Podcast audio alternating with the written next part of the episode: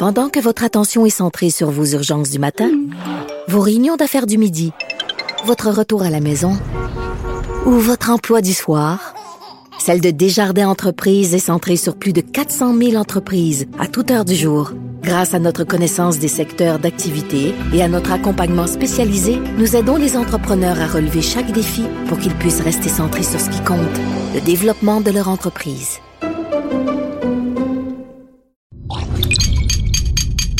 Cube Radio. Salut, c'est Vanessa Destinée et Dalila Awada. Racisme, diversité, intersectionnalité, des gros mots qui font trembler. Mais nous autres, il n'y a pas grand-chose qui nous intimide. On va crever l'abcès. Pigment Fort, c'est des discussions animées par des personnes racisées. Pour les personnes racisées? Mais pour tout le monde. Yaz!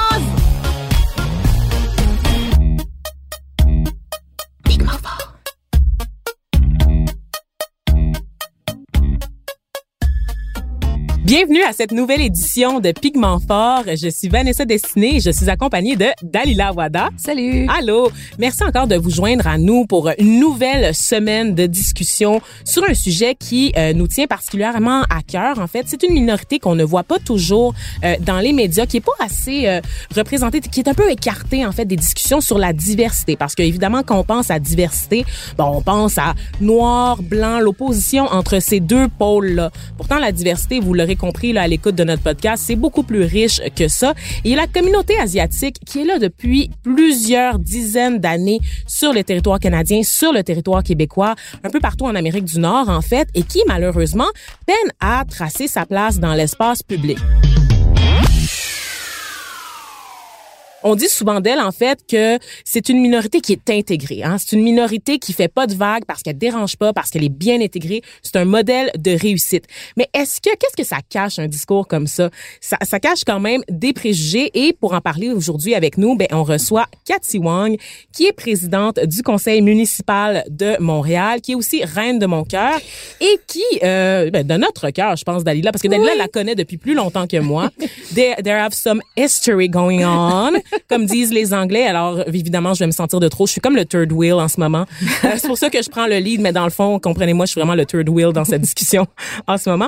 Et Cathy, c'est intéressant. On va parler de toi, avec toi, pardon, de cette, euh, de cet enjeu, de, de la minorité modèle qu'on utilise, qui est un terme qu'on utilise de plus en plus pour décrire, décrier, en fait, les préjugés à l'égard de la communauté asiatique. Et on va évidemment revenir aussi sur ton rôle de politicienne parce que tu es quand même une pionnière ici à Montréal. On sait que la politique, c'est un univers difficile, limite sauvage. Et euh, pour les femmes, évidemment, c'est loin d'être une partie de plaisir. Et en plus, quand on est une femme racisée, mais ça rajoute une dimension euh, également à notre travail. Donc, ça serait bête de passer euh, à côté d'une discussion sur la politique.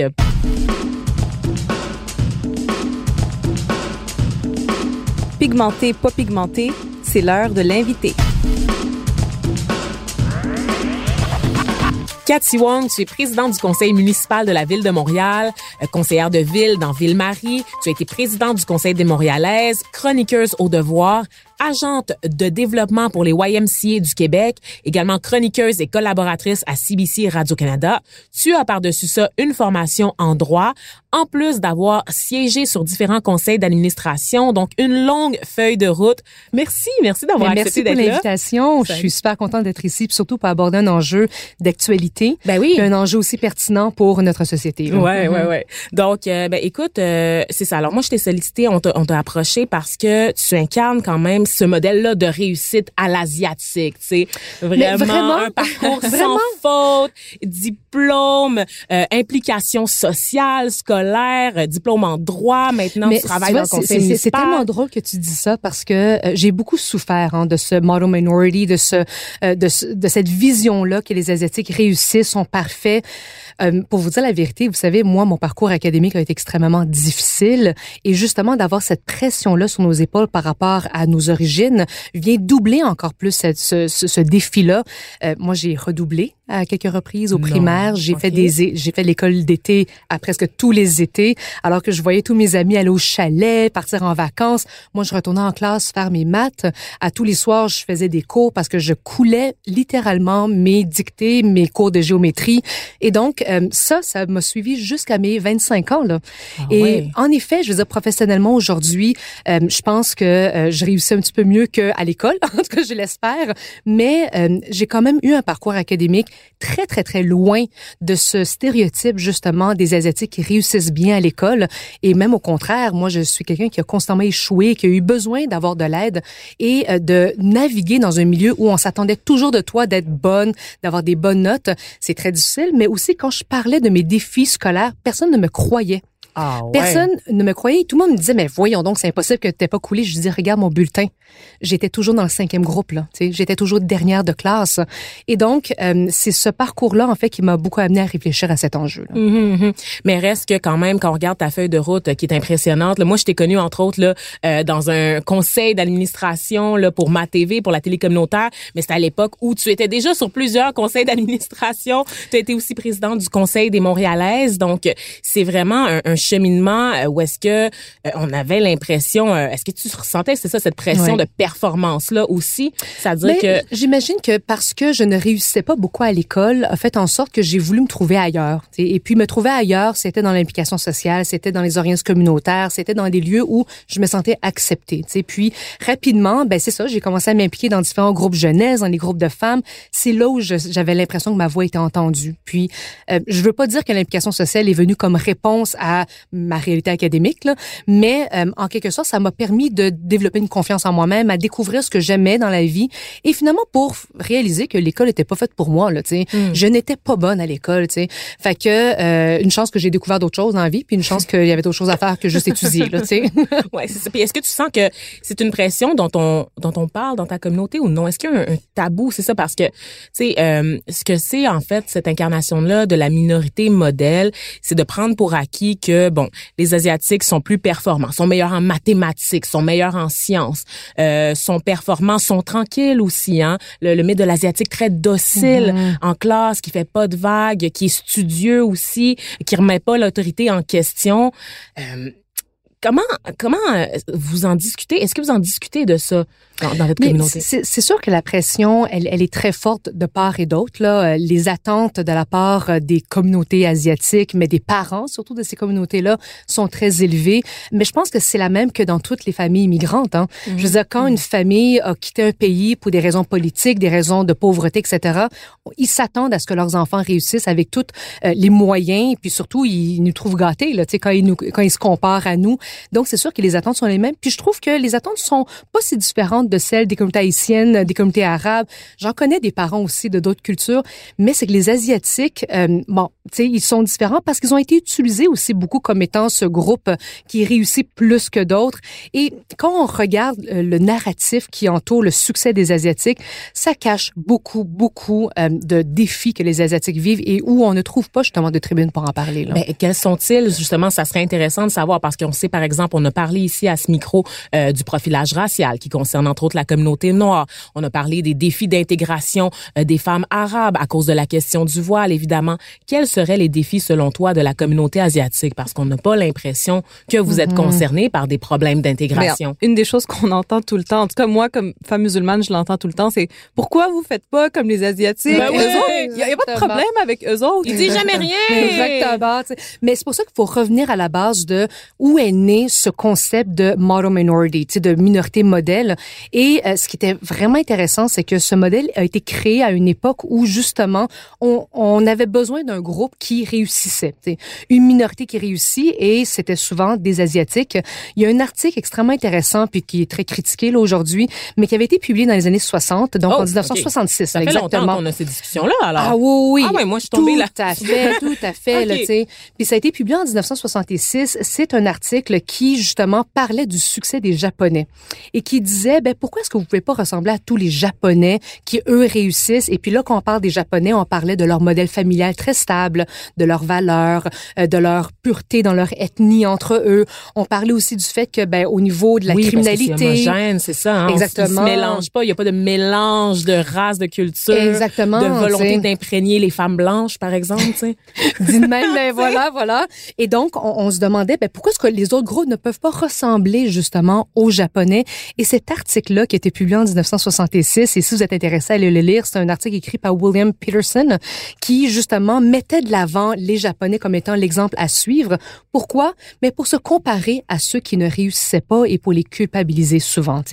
Et on se rappellera que dans ces années-là, ben, il y avait le mouvement des droits civils, euh, des Noirs qui militaient pour avoir plus de droits.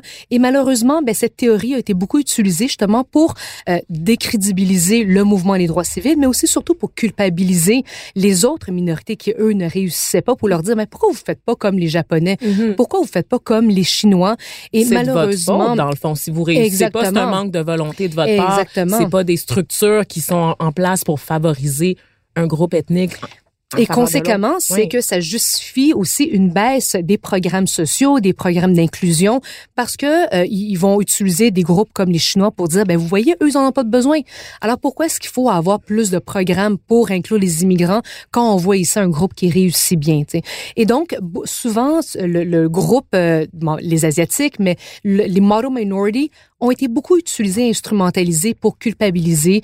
Mais en même temps, euh, lorsqu'on regarde la réalité dans les communautés asiatiques, on voit que premièrement, ben c'est pas des communautés homogènes. tu sais. Mhm. Il y a tellement de différences. Puis même si on compare des Chinois avec des Laotiens, euh, des Coréens avec des Thaïlandais, c'est pas du tout la même réalité. Puis même quand on parle du model minority pour les Asiatiques, on parle beaucoup des Asiatiques de l'Est. Tu sais, on Oui. parle beaucoup des Chinois, On parle Japonais, pas des Coréens. Pakistanais, des Indiens, Non. des Malaisiens. C'est ça. sais. là, et des là Indonésiens. aussi, là il y a une grande différence. On parle pas non plus des Asiatiques qui vi- vivent dans des communautés plus pauvres, qui n'ont pas les moyens de se payer Harvard ou de se payer 18 tuteurs le soir. Donc, toutes ces réalités-là diverses ne sont pas du tout exprimées et sont même homogénéisées dans tout ce milieu-là, euh, ce qui invisibilise beaucoup de voix, malheureusement. Mhm. Et je reviens, je reviens à la charge sur ma question. Selon toi, les enjeux qui touchent les communautés asiatiques, et là, évidemment, on va rester dans le sens large d'asiatique. Euh, selon toi, c'est quoi? Tu as parlé de pauvreté, entre autres. tu sais. On a l'impression, ils ont tous des dépanneurs, et ils sont tous propriétaires et ils réussissent bien. tu sais. Est-ce que est-ce que c'est un enjeu dans votre communauté? Oui. Ben, euh, premièrement, ce qu'il faut dire, c'est que les communautés chinoises et asiatiques ne sont pas différentes des autres communautés. Mm. Les réalités qu'on décrit euh, sont relativement similaires. Euh, la grande différence peut partir de l'histoire. Hein. Lorsque les premiers Chinois sont arrivés au Canada, faut dire qu'ils sont arrivés dans un contexte très discriminatoire.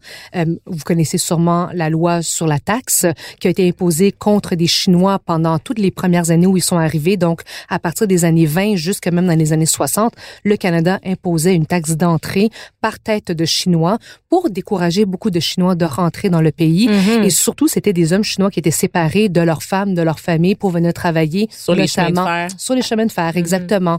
Et après, bien durant la deuxième guerre mondiale, il y a eu aussi beaucoup de euh, de discrimination par rapport aux Japonais, par rapport euh, au rôle que les Japonais jouaient dans cette deuxième guerre mondiale. Et donc toutes ces euh, toutes ces politiques là ont, mais toutes ces politiques en fait, toute la vision qu'on avait des Japonais dans le monde a eu son impact également au Canada, où on a eu aussi nous-mêmes des lois discriminatoires envers les Japonais.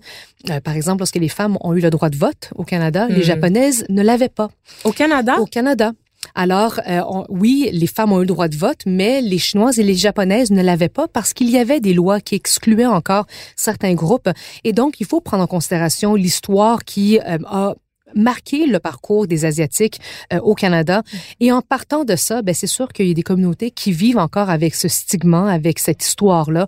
Euh, Aujourd'hui, ben, des enfants qui ont environ notre âge, hein, qui Ouais. sont des, euh, je veux dire, des deuxième, troisième génération de ces familles-là et qui vivent encore avec ces histoires, euh, je veux dire, du début du siècle. Mais aujourd'hui, quand on regarde la réalité des, des communautés chinoises et asiatiques, elles ne sont pas différentes de celles des communautés haïtiennes, des communautés arabes. Et puis, euh, il faut, je pense, arrêter de penser que les Asiatiques, on est meilleurs à s'intégrer que d'autres. La grande différence, je vous dirais, c'est peut-être le fait qu'on est beaucoup moins impliqué dans des mouvements sociaux, on est beaucoup moins présent dans les médias, on nous voit moins sur scène. Euh, Lorsqu'on parle de diversité, les premiers à être beaucoup plus présents, ce sont les personnes noires, les personnes arabes sont beaucoup plus actifs, sont Les sont plus- autochtones aussi. les autochtones, qui ne sont pas des personnes racisées, mais qui sont quand même Qui sont aussi peuples. là-dedans. Voilà. Et donc, euh, on est moins présent et cette réalité est moins connue. Euh, mais ça ne veut pas dire qu'on ne vit pas les mêmes réalités. Mhm. Et puis, euh, juste pour faire un- une petite parenthèse là, pour ceux, euh, petite minute d'histoire, il y a eu des lois, là, la loi dont tu parlais de- d'exclusion des Chinois, il y en a eu aux États-Unis, euh, il y en a eu aussi au Canada durant le développement là, de l'Ouest pour construire le chemin de fer. Euh, entre autres, il y avait le, le- la loi sur l'immigration chinoise qui a été adoptée en 1923, euh, qui interdisait à presque tous les immigrants chinois d'entrer au Canada. Cette loi-là a été abrogée seulement en 1947. Là. Donc, euh, c'est vraiment... euh, parce que souvent, quand on pense euh, aux discriminations passées, on pense beaucoup aux Noirs, on pense beaucoup aux Juifs. Mais je peux vous dire, moi, j'ai été là, dans l'Ouest canadien... dans des tunnels, les tunnels de Moose Jaw en fait, qui étaient des tunnels dans lesquels on forçait les asiatiques à habiter euh, durant la construction du chemin de fer et c'était sous la terre. C'était littéralement sous la terre. Mhm. Ils partageaient plusieurs lits. Tu sais, il y avait un lit pour comme cinq personnes. Euh, il y avait des salons d'opium en fait où est-ce qu'on induisait euh, des dépendances chez les travailleurs pour qu'ils soient plus capables de se libérer de la dette parce que souvent ils venaient travailler euh, puis ils devaient payer une dette dans le fond à leur employeur pour pouvoir faire immigrer leur famille par la suite. Mais à un moment donné, ils se retrouvaient pris dans une espèce de spirale où ils étaient pas capables parce qu'ils s'endettaient à consommer de la drogue parce qu'on leur en fournissait. C'est vraiment quelque des histoires vraiment, des recoins très, très sombres de l'histoire canadienne qu'on ne connaît pas forcément.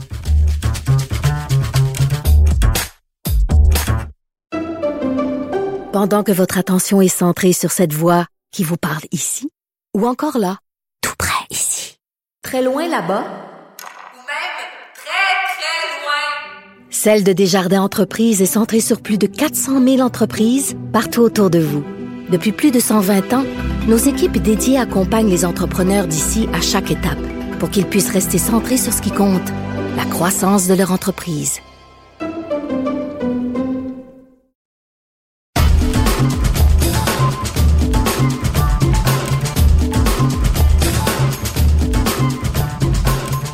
Évidemment une, euh, un facteur d'invisibilisation. Et parlons de ce facteur d'invisibilisation parce que je me demande, est-ce qu'il n'y a pas un lien quand même aussi avec la couleur de peau? C'est bête, là, mais tu sais, parce que les Asiatiques de l'Est, du moins, se rapprochent le plus de la pureté blanche, est-ce que ça n'a pas été un facteur aussi qui les a favorisés euh, d'une certaine manière au fil des années? C'est une bonne question.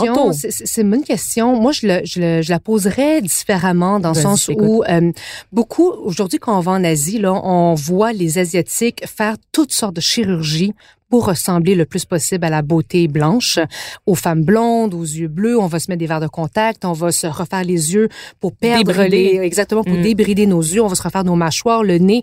Et donc, euh, euh, il y a ce, ce, ce désir-là, je veux dire, dans les dans les femmes, surtout asiatiques, de ressembler de plus en plus euh, aux femmes blanches parce que on considère que cette beauté est beaucoup plus pure, elle est beaucoup plus valorisée.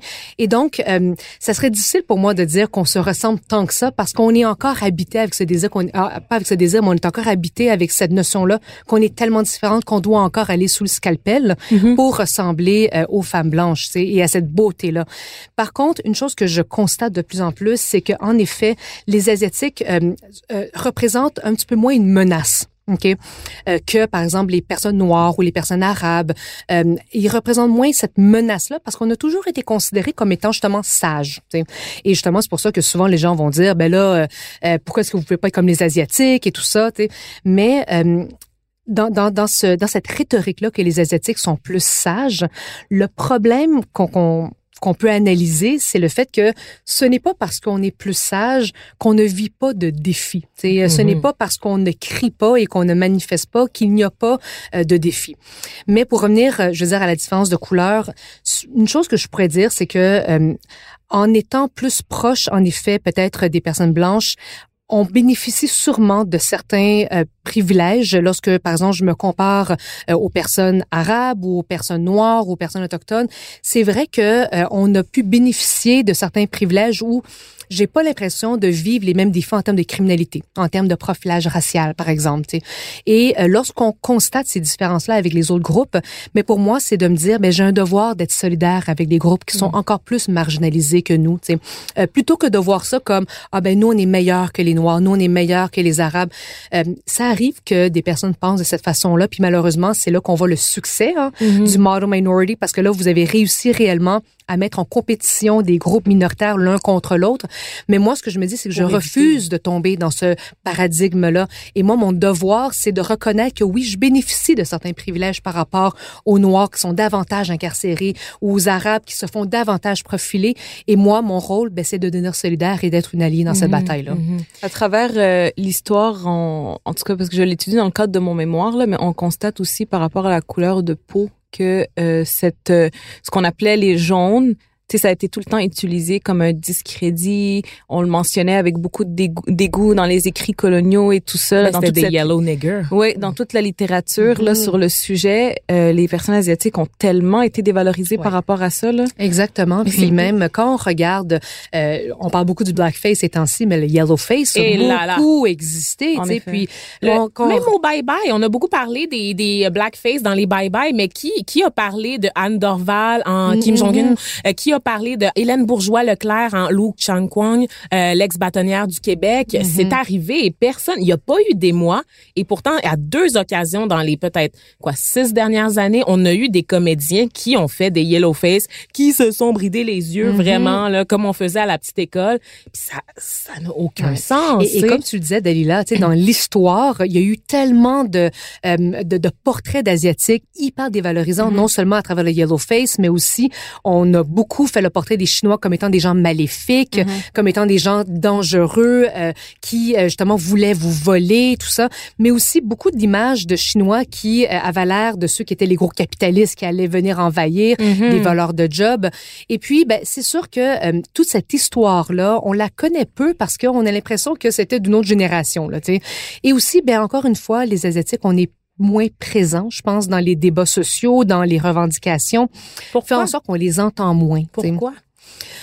Euh, écoute, on pourra en parler pendant trois jours là, de, de, de je sais ça. que t'as pas Pourquoi? forcément la réponse, Cathy, mais je m'essaie pareil. tu sais. Mais il y, a pas, je pense pas qu'il y a une réponse à ça, mais euh, c'est très complexe. Mais c'est sûr que euh, lorsqu'on regarde la façon dont la culture asiatique là aussi euh, privilégie, là, en tout cas ou priorise dans en termes de valeurs, mais la revendication, elle est peut-être euh, en dernière priorité, là, tu sais, Mhm. mettons. Mais ce n'est pas parce que on, ne- on, on- on ne valorise pas la revendication qu'on n'en fait pas. Je pense qu'on en fait autrement. Je pense qu'on le fait à travers d'autres intermédiaires. Les Chinois sont hyper organisés, sont très mobilisés. Euh, c'est juste que leurs moyens de revendication sont différentes. Euh, c'est des personnes aussi, souvent, je veux dire, quand on regarde le rapport avec la langue, Oui. qui euh, ont un défi aussi à ce niveau-là. Et donc, au niveau de la langue, quand euh, il y a déjà un défi au niveau de l'expression, mais c'est sûr que c'est moins évident.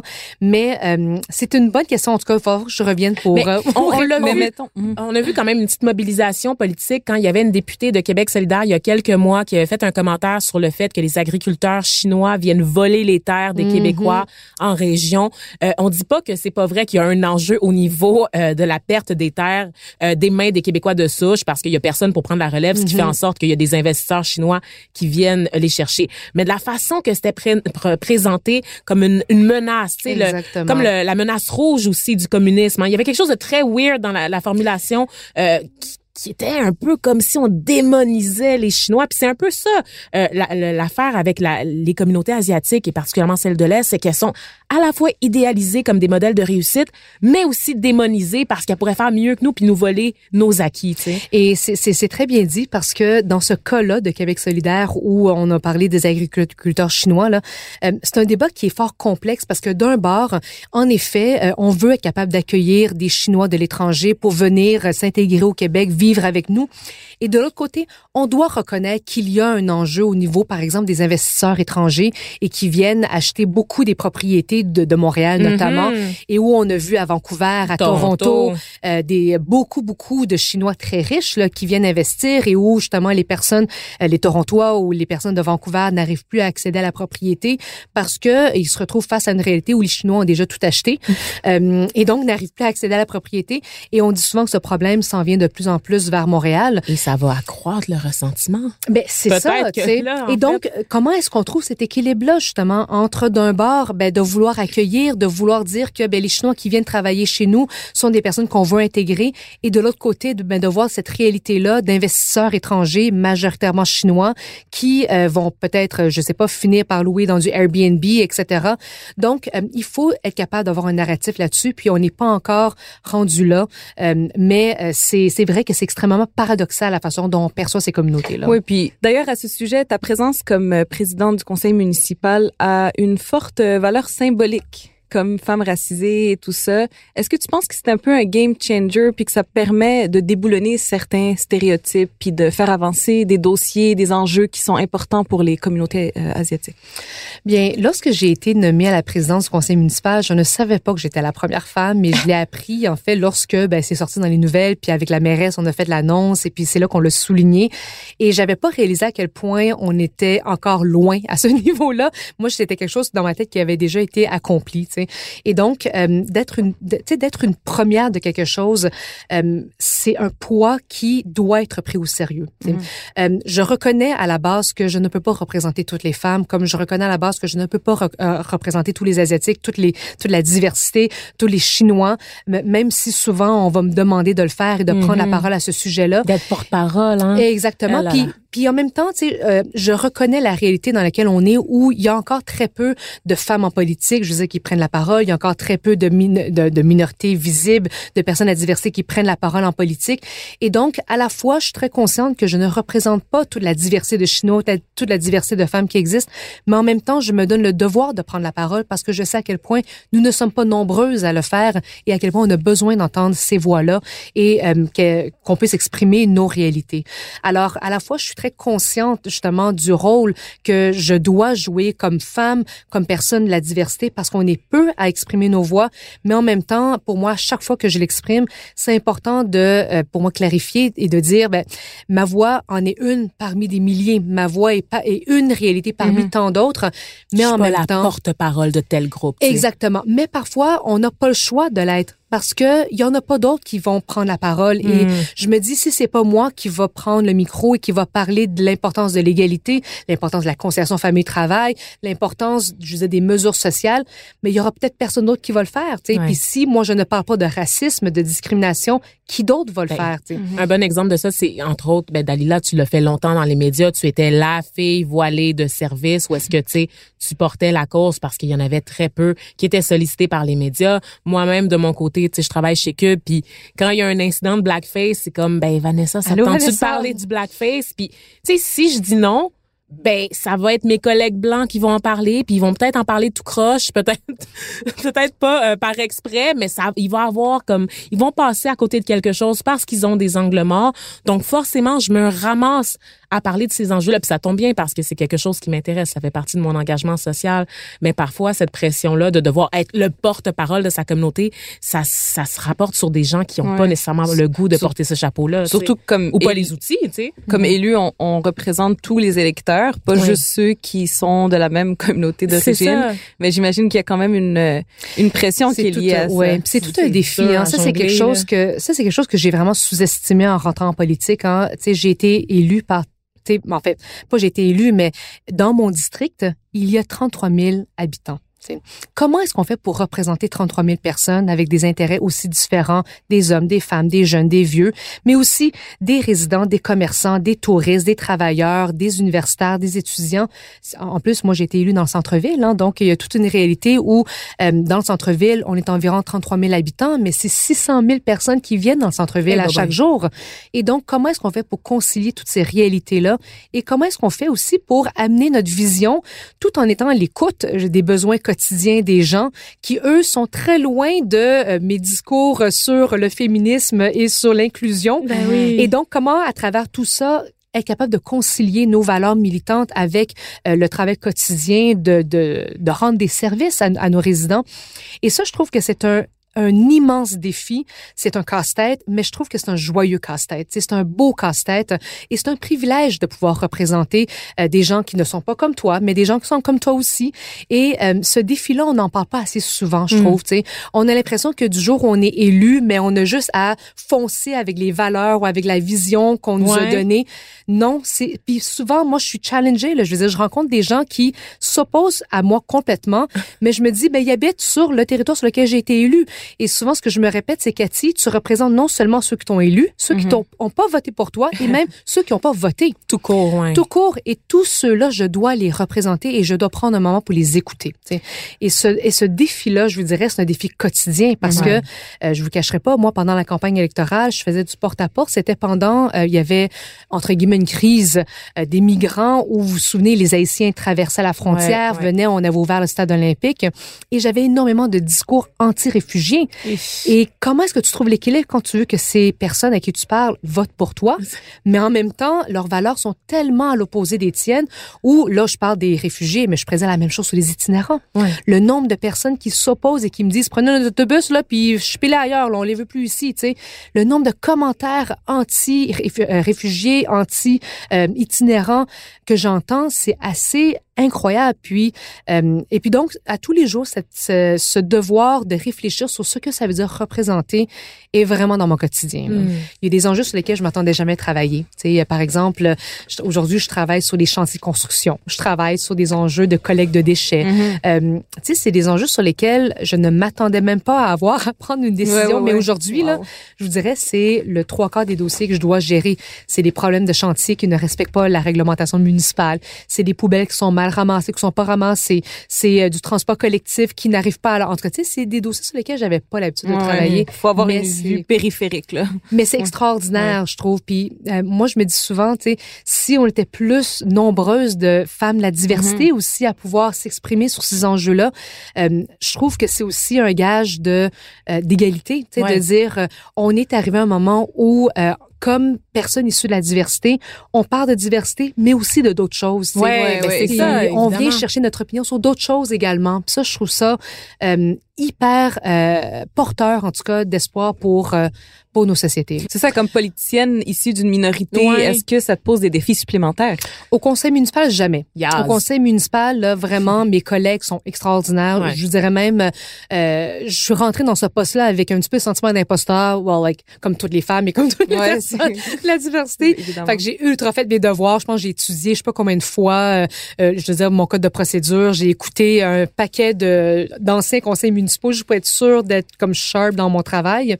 Mais il faut aussi dire, je pense que j'ai eu des prédécesseurs qui ont ouvert la porte. Tu sais, celui qui était là avant moi, c'était France Benjamin, qui lui Oui. aussi est d'origine haïtienne. Et, donc, euh, j'ai eu un prédécesseur Mm. aussi qui a ouvert la porte au niveau de la diversité. Je vous dirais, euh, le, le, le, le, le plus gros défi, c'est pas avec mes collègues, c'est vraiment plus au niveau du public. tu sais. Des électeurs, comme tu Euh, disais tout à l'heure. Exactement. Tu sais, de un, ben ils s'attendent pas à avoir quelqu'un qui les représente, qui sont d'origine chinoise. Il y a pas cette habitude-là. Et aussi, bien, vous le savez, euh, on a euh, tout un travail au sein de notre parti à faire, euh, au sein de Projet Montréal, au niveau de, du nombre de candidats de la diversité qui sont qui, qui ont été représentés et qui vont être représentés en 2021. Et ça, ça représente un défi parce que il faut convaincre plus de personnes issues de la diversité Mm-hmm. à se présenter en politique. Actuellement, moi, je les compte sur une main le nombre d'élus issus de la diversité et de minorités visibles au sein de à l'administration. Montréal. À Montréal. qui est très choquant, C'est fou, c'est exactement, impossible. J'ai le goût de dire. Mais c'est ça, mais on a besoin, de la on a besoin de femmes comme vous, tu sais. mais euh, le débat dans lequel nous on va rentrer, c'est de se dire, ben comment est-ce qu'on va faire, par exemple, pour 2021, ok? Euh, Lorsqu'il va y avoir euh, des élus qui vont dire, moi je ne me représente pas. Est-ce que ce poste-là qui est vacant, est-ce qu'on l'ouvre automatiquement? Des personnes issues de la diversité, Mm. ou est-ce qu'on fait une élection démocratique? La fameuse question de la discrimination positive, ça mène aussi. Puis ça, c'est un concept qui fait peur à beaucoup de monde. hein. Voilà, puis comment est-ce qu'on se retrouve là-dedans comme parti? Puis aussi, ben, ce qu'il faut reconnaître, c'est que quand tu prends quelqu'un qui est très connu, personne blanche versus quelqu'un qui est très connu, diversité, on parle pas des mêmes Hmm. niveaux de popularité. Pour gagner, non mais tu sais, pour gagner une élection, tu sais, tu veux avoir aussi un candidat populaire et qui va être capable de Ben mener oui. les débats que les réseaux. Puis il faut le dire, mais quand on est issu de la diversité, c'est pas les mêmes réseaux, c'est pas les mêmes, la même, le même rayonnement. Donc en tout cas, nous, on va avoir beaucoup euh, de devoirs à faire au sein du parti à ce Mhm. niveau-là. là. Mhm. Mais justement, la Cathy là d'avant qui aurait euh, qui rushait un peu à l'école, mais qui avait des ambitions, qui voulait être impliquée. Avec ton regard aujourd'hui, qu'est-ce que tu lui dirais à cette Cathy là Oh, je, vais- je vais comme verser une. Non, mais tu sais, ça peut en- encourager d'autres filles qui sont dans cette situation Ouais, aussi. ouais. Ouais. Une, une chose que je lui dirais, c'est entoure-toi de ceux et celles qui te poussent vers le haut. Entoure-toi de ceux et celles qui sont capables d'identifier les défis et qui sont capables de trouver des solutions à ces défis-là avec toi, qui vont toujours voir le côté positif. Euh, quand on est âgé de 13, 14 ans, puis qu'on échoue à l'école, puis qu'on réussit pas, qu'on a l'impression qu'on est seul, on se culpabilise tellement par rapport à ces échecs-là. Et moi, je suis quelqu'un qui croit au pouvoir des réseaux, au pouvoir aussi d'avoir des safe space aussi entre nous pour pouvoir parler de ces défis-là. Une chose qui m'a beaucoup aidé à travers même tout mon parcours de militante féministe, c'est d'avoir des safe space avec qui en parler. Puis Dalila, t'en as fait partie également. Tu sais, quand on a créé des groupes de femmes racisées pour parler, pour exprimer nos réalités qui qu'on n'entend jamais parler. Et euh, moi, je dirais ça à toute personne qui recherche euh, je dire, non seulement de l'aide, mais qui vit des défis, mais de dire trouvez-vous des gens avec qui vous allez partager ces réalités-là et trouver des solutions Puis en, ensemble. puis en politique précisément, tu sais, les filles qui veulent graviter dans l'univers politique, on leur dit quoi? On l'a, oui, la même, je vous dirais la même chose. C'est trouvez-vous des alliés avec Mhm. qui vous allez pouvoir mener un combat politique. Moi, une chose que j'ai constatée, c'est la première fois je le dis même publiquement, euh, lorsque j'ai décidé de me joindre à Projet Montréal, j'ai découvert une famille extraordinaire. Tu sais.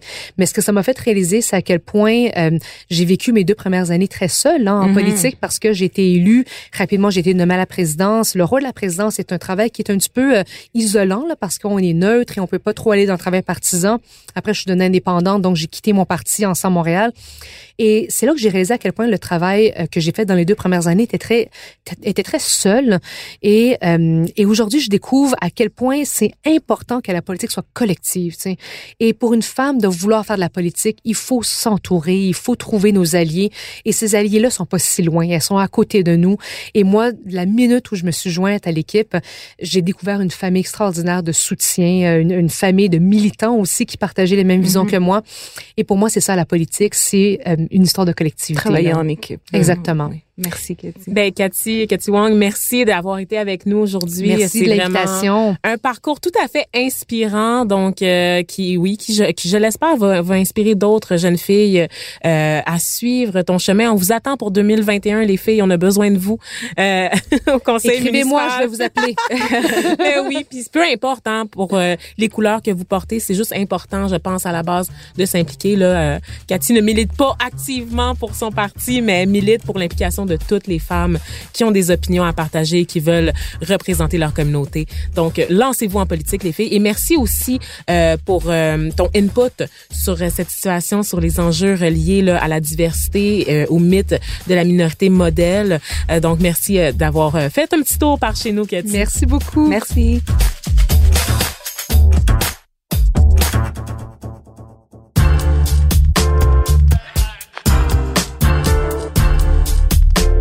Le chouchou de la semaine.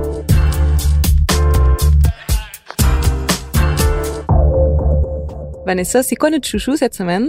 Eh bien, euh, Dalila, moi j'ai été un peu inspirée là par euh, tes publications Instagram de la semaine dernière. Ah. Euh, j'ai pensé à un compte en fait euh, qui était super intéressant et que j'aimerais vous faire découvrir. Ça s'appelle The Womanhood Project et c'est un projet en fait qui aide les femmes à se réapproprier leur corps. Donc, c'est un, un projet où est-ce qu'on fait des textes portraits euh, qui mettent en vedette des femmes dans leur, souvent dans leur plus simple appareil, mais pas toujours. Euh, des femmes d'ici, de, de Montréal, du Québec, c'est une initiative là, lancée par Sarah Ini et Cassandra Cachero, euh, deux jeunes femmes qui ont voulu euh, nous aider à, à comprendre toutes les déclinaisons possibles lorsqu'on on est de sexe féminin, euh, de genre féminin.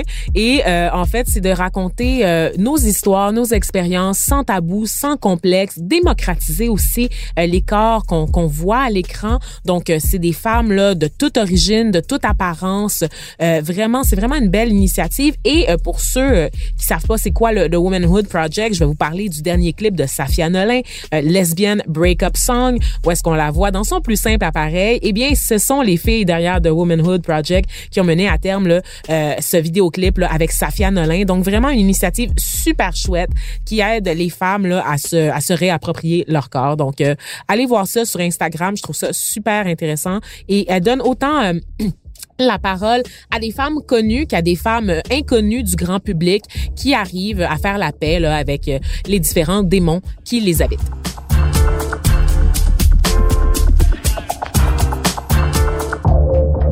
Yes, ben c'est ça, c'est ce qui conclut en fait notre émission cette semaine. Alors Dalida, Oh là là! j'ai dit Dalida. T'as dit Dalida? Quel cauchemar! Oh my La semaine god! prochaine, Dalia. La, la semaine prochaine. Non, mais je m'excuse, voyons. ça- Mais je pense que c'est parce que j'ai comme un, un fond de rhume, là. C'est ton rhume. C'est ta faute. ça me dérange Oui. pas, J'ai trouvé une façon de te culpabiliser quand Dalida, même. c'est beau Dalida, c'est très beau. C'est une chanteuse extraordinaire. Voilà. Parole, parole, parole. Alors, sur cette imitation pitoyable, on vous souhaite une bonne semaine. À très bientôt. Merci à toi, Dalila, d'avoir partagé le micro. T'aurais pu dire Valérie ou quelque Oui, chose. ça. Merci. Madeleine. C'est tellement random.